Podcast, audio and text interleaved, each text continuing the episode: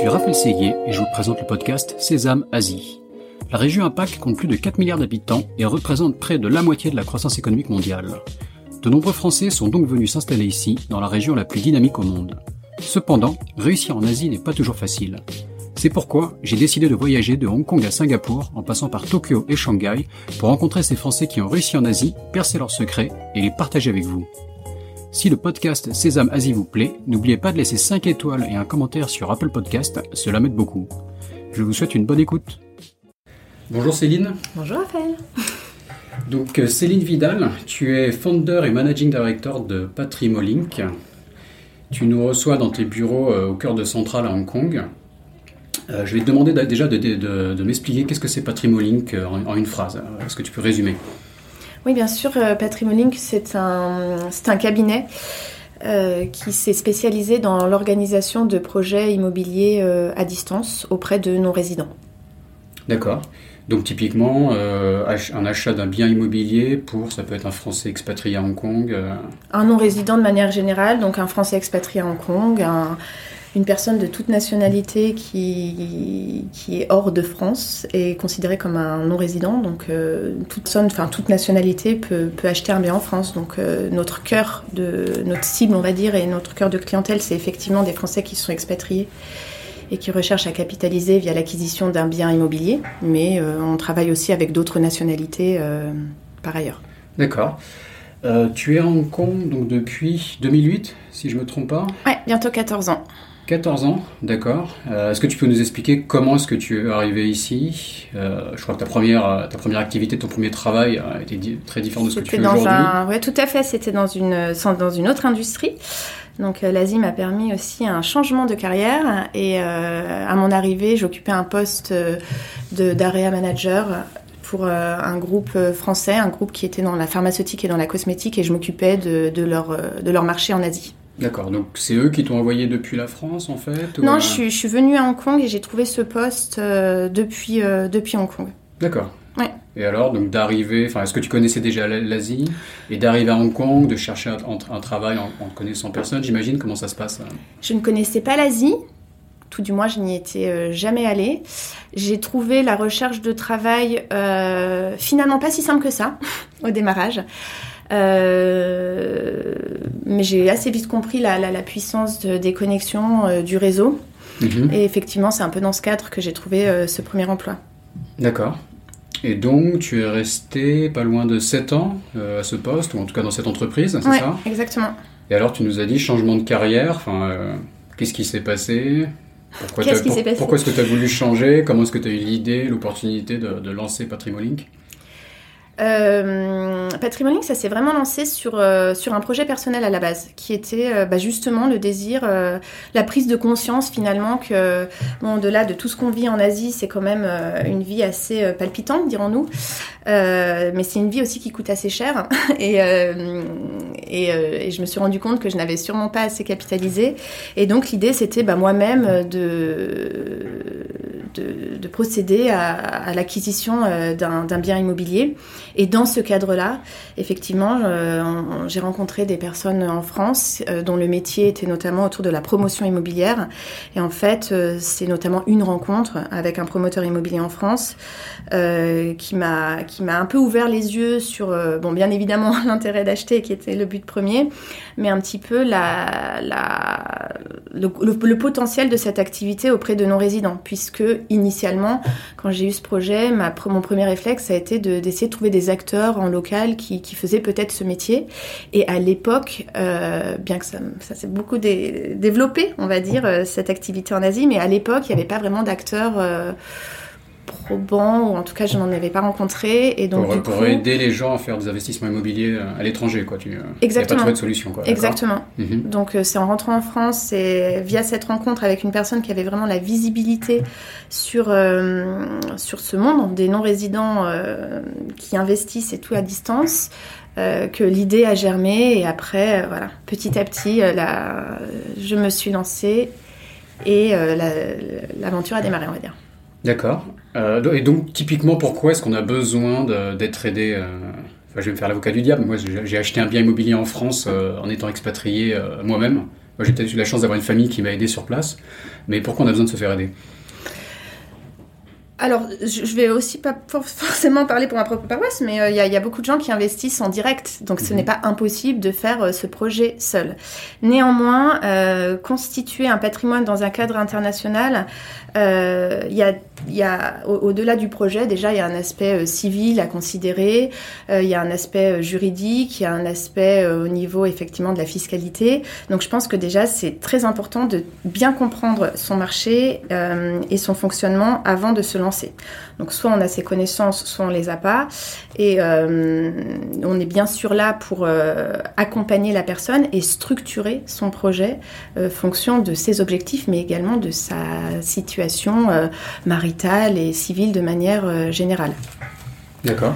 Donc, euh, en suivant, c'est un projet qui est extrêmement euh, potentiellement chronophage avec mon nombre d'étapes, euh, la recherche d'un bien, la recherche d'un financement, les signatures des actes à distance. Donc bien évidemment, nous on agit comme des euh, facilitateurs euh, et on a une vraie valeur ajoutée par rapport aussi au sourcing des biens avec des offres qui sont assez larges, voire certaines fois exclusives. Donc on arrive à avoir une offre adaptée aux, objectifs de nos clients. D'accord. Et vos clients, typiquement, est-ce que c'est euh, des hommes, des femmes, des expatriés de, grandes entreprises ou de, PME, des entrepreneurs? Il y a un peu de tout. C'est quoi le, type euh? Nos clients, c'est des personnes qui sont expatriées et qui ont pris conscience de l'importance de préparer euh, son futur puisque donc après c'est j'ai envie de dire des hommes des femmes euh, il n'y a pas de client type il y a un peu de tout quoi. Exactement. euh, il y a des gens qui en prennent conscience très tôt. Mhm. et donc du coup effectivement on démarre assez rapidement. Et il y a des il y a des gens qui en prennent conscience un peu plus sur le tard euh, soit avec l'arrivée d'un enfant ou ce genre d'étape dans une vie qui, qui, qui, où il y a une prise effectivement de conscience que encore, encore une fois l'Asie propose une vie plutôt palpitante mais si on capitalise pas, étant sorti dans la plupart des cas, sachant que le, statut d'expatrié, de, hein, j'entends le statut euh, euh, contractuel, est de mhm. plus en plus rare. Mhm. Euh, on est de plus en plus à être complètement hors d'un système de capitalisation. J'aborde même pas le sujet de, du système de capitalisation actuel en France, de savoir s'il est vraiment efficient.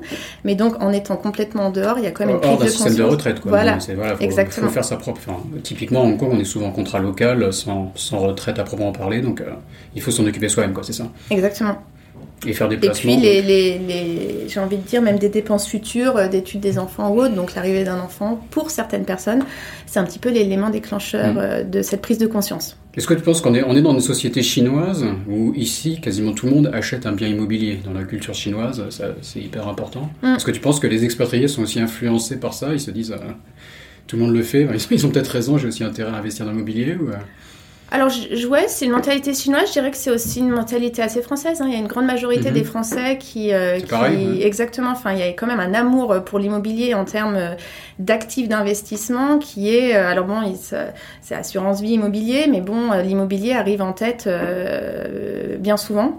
Donc, je dirais que je ne sais pas si c'est particulièrement asiatique, mais oui, il y, a une prise de conscience et il y a un amour pour l'immobilier. Puis ça reste quand même encore plus. On va pas on va pas trop insister sur la situation sanitaire internationale, mais c'est un actif qui est très résilient et qui, le montre euh, encore plus, on va dire, par ces temps un petit peu plus euh, compliqués économiquement. D'accord. Comment tu conseilles tes clients justement qui se demandent est-ce que c'est le bon moment pour acheter dans l'immobilier? Parce que l'immobilier a beaucoup euh, augmenté en France ces dernières années, mais il y a aussi des cracks qui arrivent de temps en temps. Donc, bah, je dirais déjà que le bon moment, c'est le moment où on est prêt. Hein, parce que si on a force d'attendre et de voilà, c'est on, passe souvent à côté. Il y a, il y a énormément de gens d'ailleurs que je rencontre au bout de, je sais pas, euh, deux ans après une première rencontre qui n'ont toujours pas justement franchi le pas à force de se poser énormément de questions. Mhm. Néanmoins, pour répondre à la question sur euh, le marché, le marché il est resté extrêmement dynamique euh, en France. Donc on a toujours des, un marché avec des volumes et des... Alors les volumes ont un petit peu baissé du fait des confinements puisque le marché immobilier en France c'est aussi des marchés de résidence principale où les gens ont besoin de visiter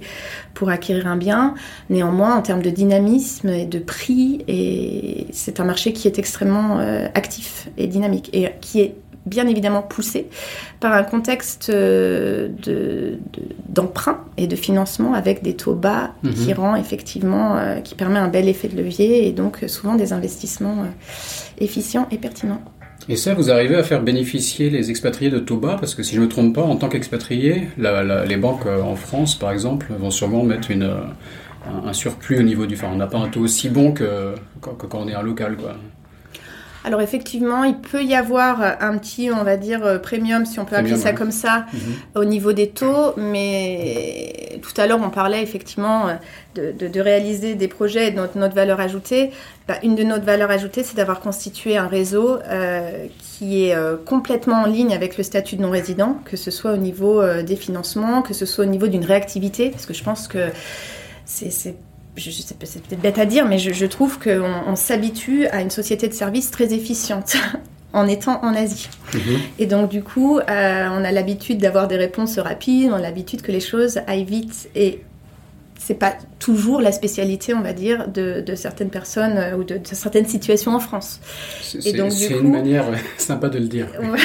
et donc du coup, effectivement, euh, sur chacune des étapes, et notamment le financement, on a vraiment des personnes qui sont spécialisées pour financer un statut de non-résident, qui comprennent, euh, je sais pas, un contrat local ou toutes ces spécificités, et qui permettent effectivement de regarder une offre compétitive. Donc certaines fois, effectivement, il peut y avoir un premium, mais allez, je dis n'importe quoi, sur un taux de 1-2, on sera peut-être à 1-3, 1-4 sur un non-résident. Donc ça reste quand même euh, mhm. des, conditions extrêmement favorables. Hmm. Non, ça, ça, fait penser à. C'est vrai que moi, quand j'ai acheté, j'avais la, j'avais la chance d'avoir un, vrai contrat expatrié en Chine dans une grosse entreprise. Et j'ai trouvé ça hyper dur de m'endetter. J'ai l'impression qu'il valait mieux être euh, au SMIC euh, à la poste en France que d'avoir un, bon boulot, entre guillemets, à l'étranger. Donc, ça, il faut rentrer dans les cases.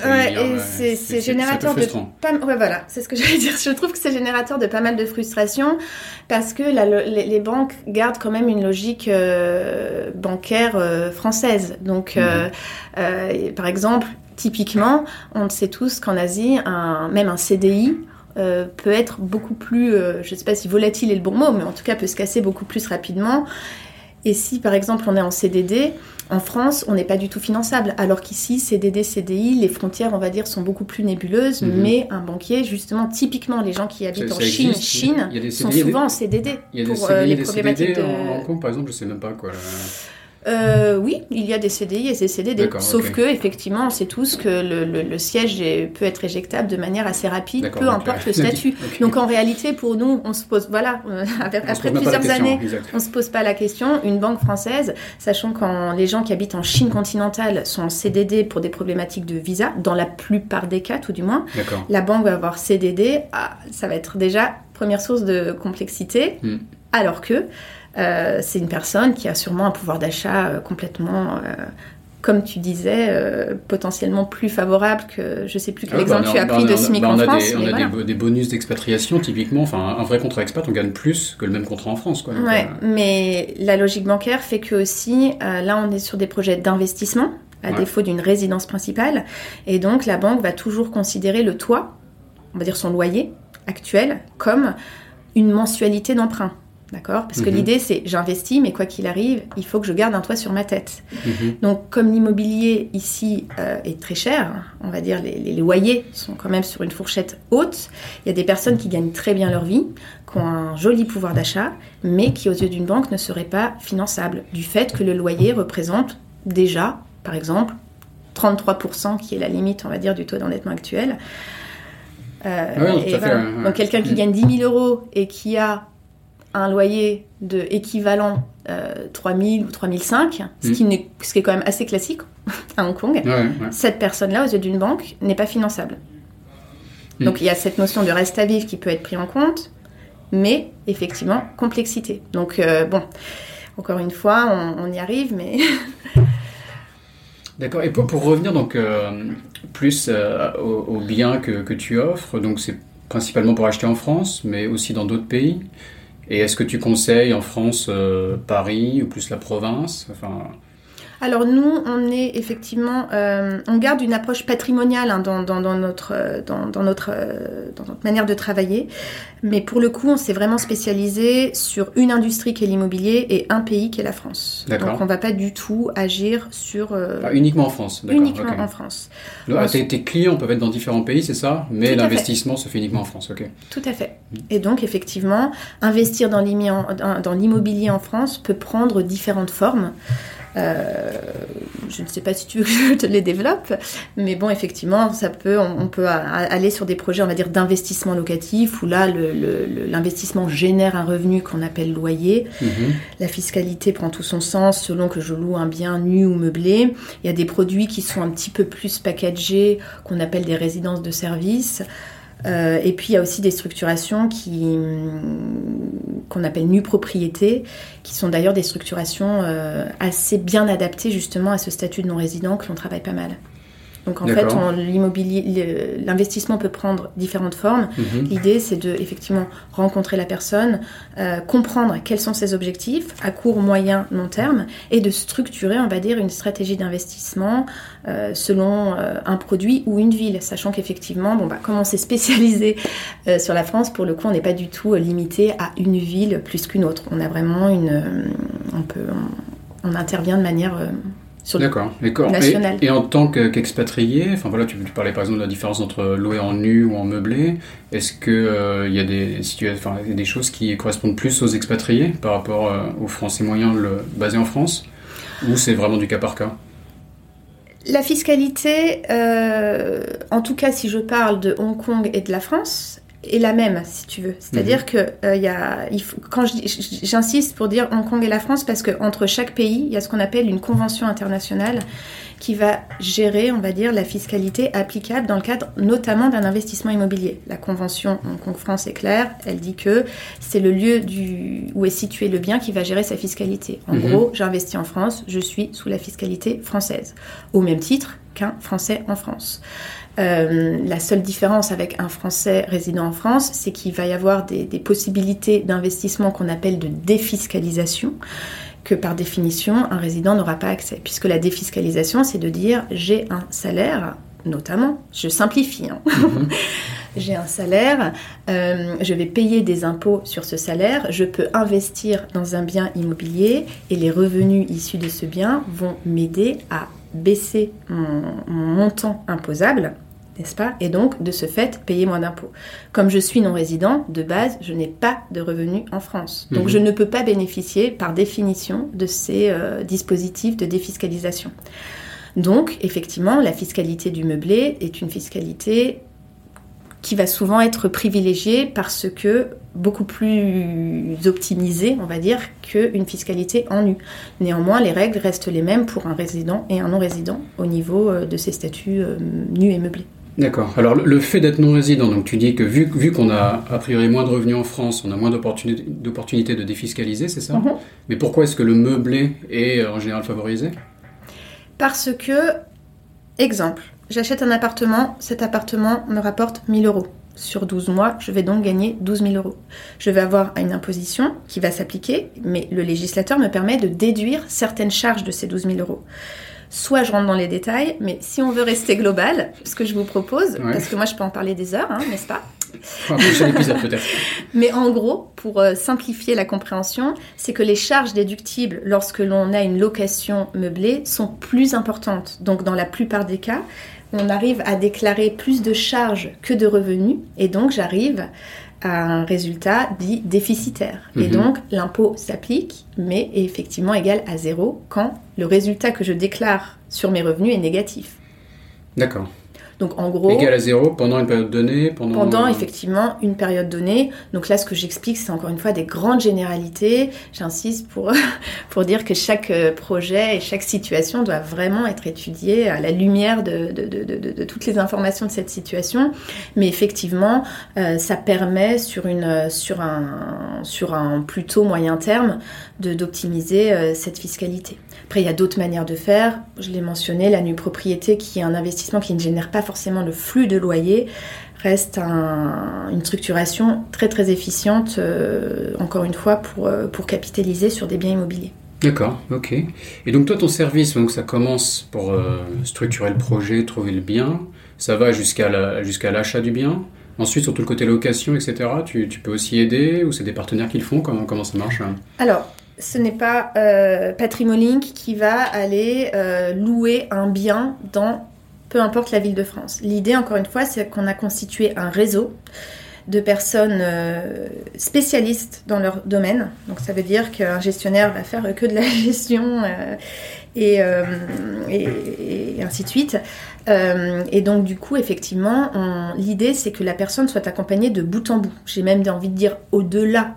J'achète un bien, je le mets en location, nous on va être là jusqu'au bout, mais même au-delà sur, je sais pas, des questions où, on est quand même sur une, des, des, règles qui peuvent aussi évoluer. Donc on accompagne nos clients et les personnes qui nous suivent de manière générale euh, sur toutes les problématiques immobilières. Mais effectivement, notre offre de service va de la rencontre, la définition de l'objectif, jusqu'à la finalisation euh, du projet. Si finalisation, c'est la location, l'idée c'est qu'effectivement, notre client est un bien meublé s'il le désire et loué à travers notre réseau d'ailleurs, ou il peut très bien décider de faire euh, meubler son bien par la personne qu'il désire et gérer son bien par je ne sais qui qui connaît par, ailleurs. D'accord? On n'est pas euh, sectaire à dire vous êtes obligé d'utiliser tous ces services, mais l'idée c'est que personne se retrouve le bec dans l'eau à un moment du projet et qu'il puisse être accompagné de manière efficace à distance euh, sur euh, l'intégralité des, étapes de son projet. D'accord, ok. Et donc tu commences à parler de ton réseau. Enfin, tu as aussi un réseau en Asie, on peut dire, c'est ça? Vous avez une équipe qui couvre la région? Ouais. Tu peux nous expliquer un peu, enfin, voilà, qu'est-ce que vous couvrez comme région et comment tu as développé, enfin, tu as commencé à nous expliquer comment tu as lancé cette entreprise, mais on a un peu euh, zappé le côté développement de, de Patrimolink, donc euh, tu peux nous expliquer un peu comment ça s'est passé? Bah alors aujourd'hui, on est une équipe de, de six personnes. Euh, on couvre effectivement bah, intrinsèquement, comme la société s'est créée à Hong Kong, notre marché premier a été celui de Hong Kong, mais c'est assez rapidement, on va dire, régionalisé on va dire, sur la zone Asie. Euh, avec une équipe euh, qui s'est constituée euh, au fil du temps, une, une équipe dont je, que, que j'aime particulièrement. J'aime beaucoup mes collaboratrices, je les trouve.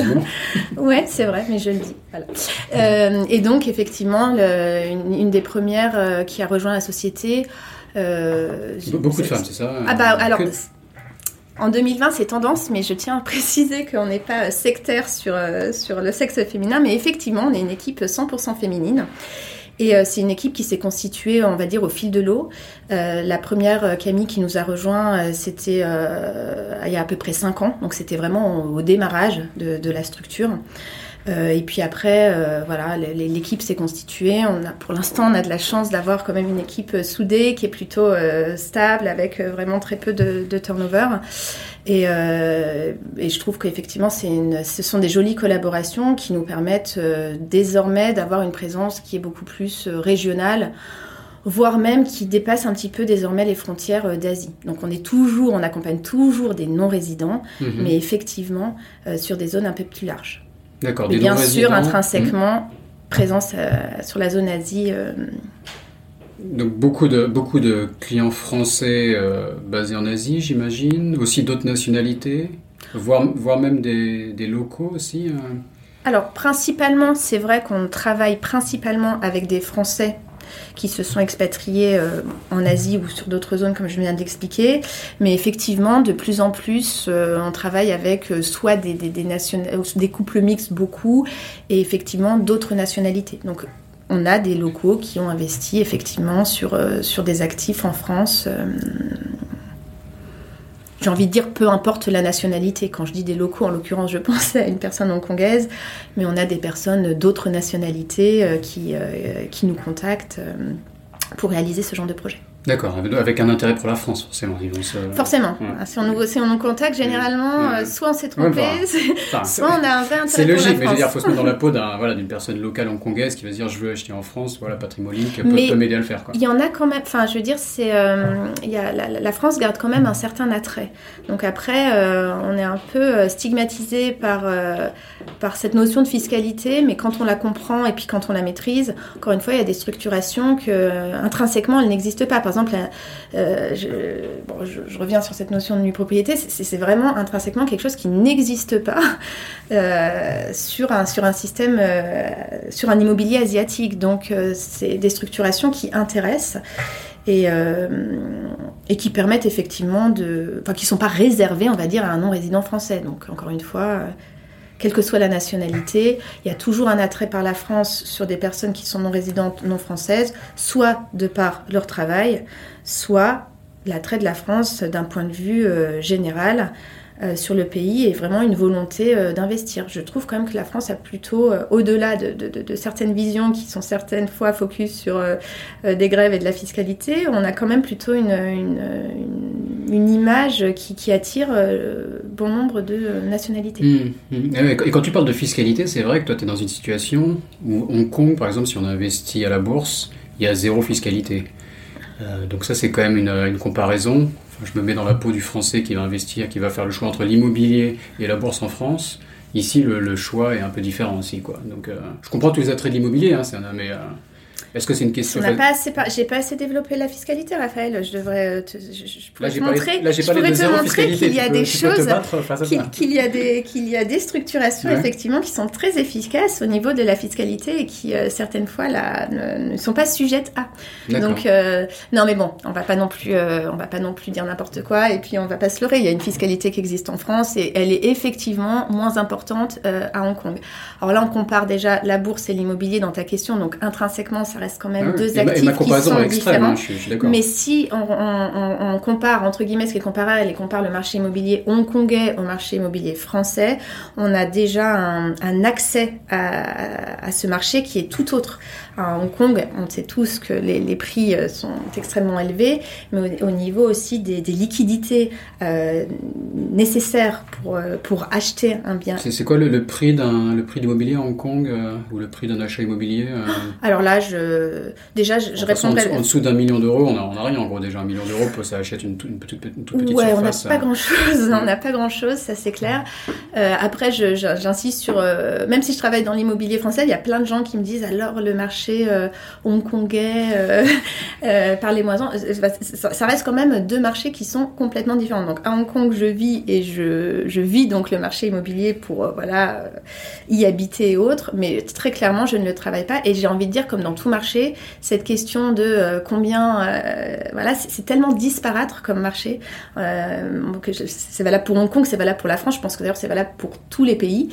Il n'y a, a, a pas un prix en immobilier. Ça va hmm. Dépendre vraiment de la, géolocalisation du bien. Et si on prend l'exemple de Hong Kong, entre un bien où on est ici à Centrale et un bien peut-être au fin fond des nouveaux territoires, il va y avoir un gap incommensurable au niveau du prix au mètre carré. Oui, clairement. Et après, il y a aussi une barrière euh, à l'entrée au niveau de. Il y a une taxe pour les. Euh, tant qu'on n'est pas résident permanent, c'est ça? Oui, exactement. Ouais. Une taxe de je sais pas de combien de pourcents, mais. Euh, mais bon, on est, on est sur un marché qui est super cher et on rajoute une taxe un peu punitive quand on n'a pas passé 7 ans à Hong Kong pour avoir cette résidence permanente. Donc déjà, pour, pour pas mal de gens, ça, ça règle la question. Quoi. Ouais, et puis ça reste aussi, c'est aussi des marchés qui sont différents, je pense, en termes de...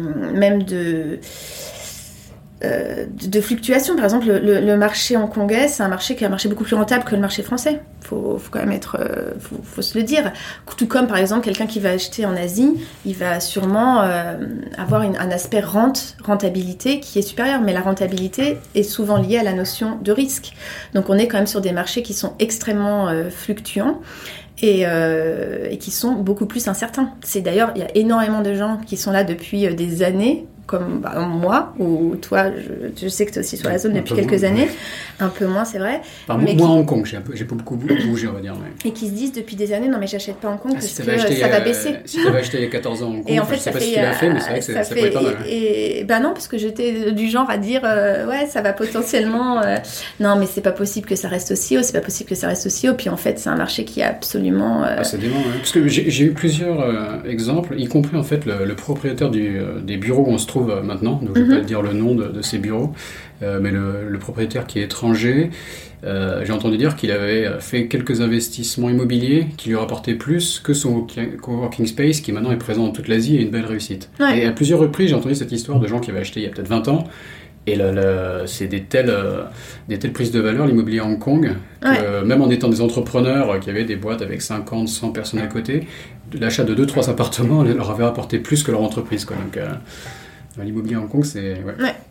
Et c'est vrai que, bon, alors on, est toujours, on attend toujours le. La chute, la soi-disant, j'ai envie de dire euh, chute, mais effectivement, c'est... Il y a eu le, SRAS qui a fait une, bonne mm. correction, c'est ça? Bon, le Covid s'est passé euh, plus ou moins à travers. Mm. Bon, il y, en aura, il y aura des corrections un jour ou l'autre, c'est pas possible, mais, euh, ok, très bien. tu as, pas mal de casquettes différentes. ça pourrait être intéressant d'aborder. Alors, tu, tu, me dis, enfin, je vois que tu as la French Chamber Foundation, tu as aussi ton rôle avec la Chambre de commerce. Oui. donc, la French Chamber Foundation n'a rien à voir avec la, avec la Chambre de commerce. Alors, rien à voir, peut-être pas, rien à voir, puisque euh, historiquement, donc déjà, la French Foundation, c'est euh, une association, d'ailleurs, qui, qui, a été rebaptisée, qui s'appelle euh, Make It Work. Et l'idée de cette association, c'est vraiment d'apporter un support à des, ce qu'on appelle les working poor de Hong Kong, donc les personnes qui vivent en dessous du seuil de pauvreté. Et l'idée, c'est de leur apporter de l'aide pour pour gagner mieux leur vie à travers notamment euh, le fait de trouver un, meilleur travail et de, s'élever un petit peu euh, socialement via le travail. Donc euh, l'association apporte de l'aide, j'ai envie de dire au quotidien, notamment là avec ce qui se passe à Hong Kong, ça peut être des aides qui sont très, voilà, des masques, des, voilà, mais l'idée intrinsèque de, de la fondation, c'est vraiment d'apporter un soutien au niveau de la réinsertion par le travail, en formant les personnes, en les aidant et en les accompagnant sur, euh, sur ce chemin parce qu'il y a énormément, il y a, il y a, des chiffres qui sont un peu alarmants par rapport au niveau, euh, au seuil de pauvreté, au niveau des, des, personnes qui sont vraiment en difficulté. Et encore une fois, euh, la relation avec la chambre, c'est que initialement, c'était D'ailleurs, je ne vais pas dire de bêtises. Euh, je pense qu'on a un président qui serait beaucoup plus euh, apte et à même de raconter l'historique. Donc, je ne vais peut-être pas me lancer sur l'historique. Mais effectivement, ce n'est pas une association qui, est, qui appartient à la Chambre de commerce. Mais par contre, il y a quand même des liens qui sont mhm. très, très forts euh, avec la Chambre, qui, qui, a vraiment initialisé au démarrage la création de cette association. Mais ça reste deux entités qui sont complètement indépendantes. D'accord. Et donc, c'est des personnes en difficulté à Hong Kong? Ça peut être des locaux c'est principalement des locaux d'ailleurs. D'accord, C'est vraiment euh, bah, des personnes qui sont déjà dans la société puisqu'elles euh, elles, travaillent ou en tout cas elles essayent de, chercher un emploi. Et c'est vraiment une association qui est euh, afin d'aider des personnes locales à, améliorer leur, encore une fois leur, leur niveau de vie via, via l'insertion par le travail. D'accord. Ouais. Et donc toi, enfin ton rôle dans l'association euh... On est, euh, du coup, je suis au board, ce qu'on appelle au board donc euh, de, de, de, cette association. Euh, avec un président qui fait tu peux peut-être citer son travail. Nom, Puis, bah, voilà, j'allais le faire en plus, Thierry Neveu, qui fait donc c'est le président de cette fondation. Et l'idée, c'est que il y, y, a un board une petite dizaine de personnes euh, qui, euh, qui se réunissent justement pour, euh, bah, pour, faire avancer, pour faire avancer les choses. L'idée, c'est que pour, pour toucher ces personnes, on les, on, les, on les rencontre à travers ce qu'on appelle des lunch clubs. Donc il y a des endroits à Hong Kong où des personnes peuvent bénéficier de, de lunch à des prix, on va dire, très attractifs donc déjà, ça leur permet de bien se restaurer et ça permet euh, aux travailleurs sociaux de rentrer en contact avec eux et de les, de les, de les faire adhérer justement à ce programme de réinsertion. Donc ça passe par euh, organiser des formations, ça passe par euh, coordonner bah, toute cette, cette articulation avec les lunch clubs, ça passe par euh, se faire mieux connaître, travailler sur la communication, travailler sur, bien évidemment, puisqu'il y, a, y a besoin de fonds sur les levées de fonds. Donc il y a ce petit groupe de travail qui travaille sur euh, bah, tous ces sujets pour euh, faire avancer les choses. D'accord, très bien. donc c'est Make It Work si on veut trouver plus d'informations. Make It Work, exactement. Ok, très bien. Make It Work, effectivement, c'est une association qui sait aussi et qui s'appelle toujours French Foundation. Donc euh, French Foundation slash Make It Work. Ok, très bien. Et donc au niveau de la, chambre de commerce de, Hong Kong, la, chambre de commerce française qui est, qui est assez, assez, réputée et très active dans, dans la région, euh, donc je vois que tu es présidente euh, donc, du comité entrepreneur et SMI, enfin PME en français. Mm-hmm.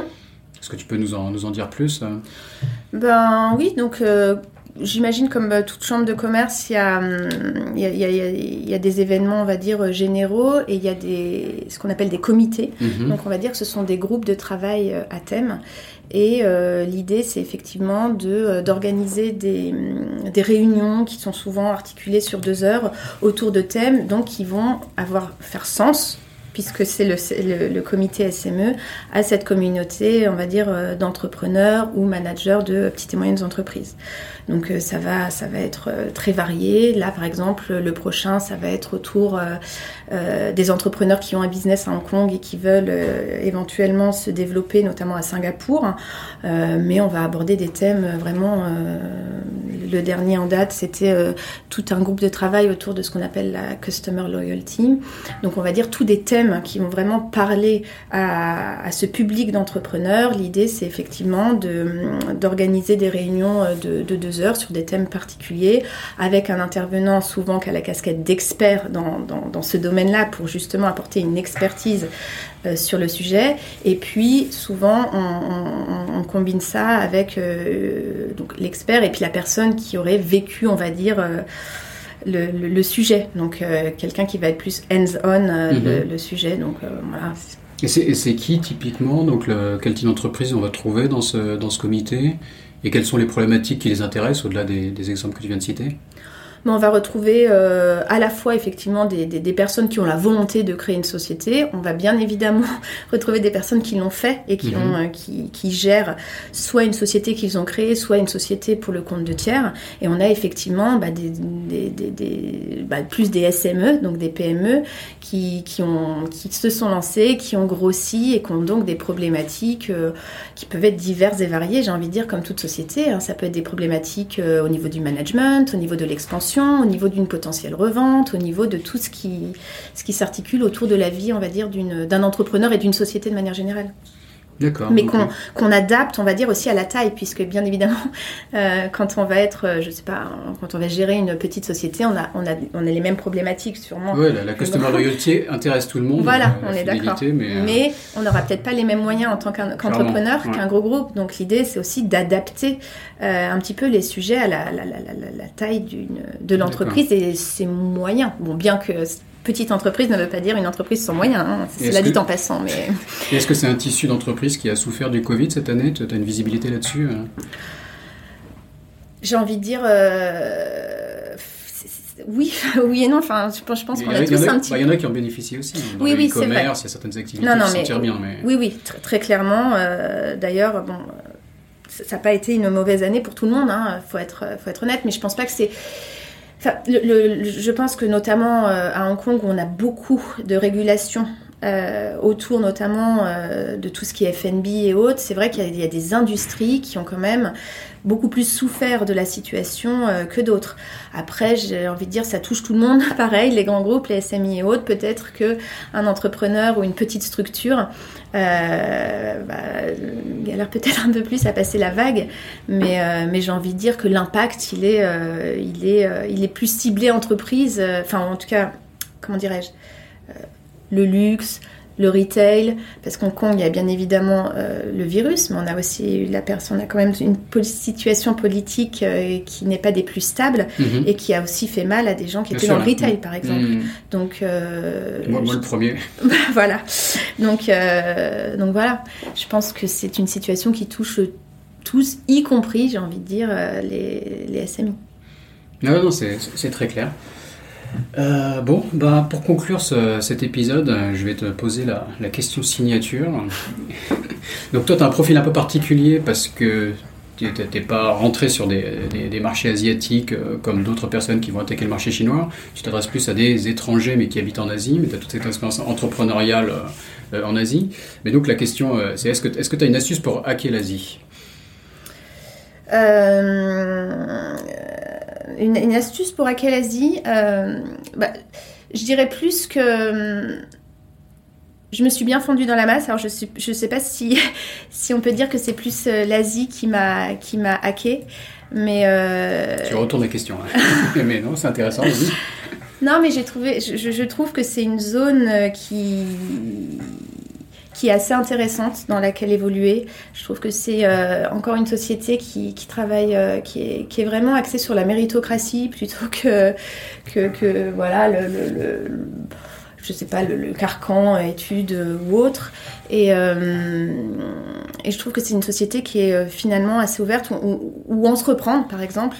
Il y a une dynamique, il y a une énergie qui, est, qui, est, assez intéressante. Et quand on rentre dedans, je trouve qu'on peut faire des, des, des, des, jolies choses et, et évoluer ce que je comprends entre les lignes, donc l'Asie t'a hacké, l'Asie quelque part t'a changé. Peut-être que ce profil entrepreneur que tu as maintenant, tu l'as grâce à l'Asie, c'est ça que tu veux dire euh? Alors, il m'a changé. Alors oui, il m'a changé sûrement sur ce profil entrepreneur. Après, en tant qu'humaine, euh, bon, forcément, je ne sais pas si l'Asie m'a complètement euh, changé. je pense que j'avais quand même une base.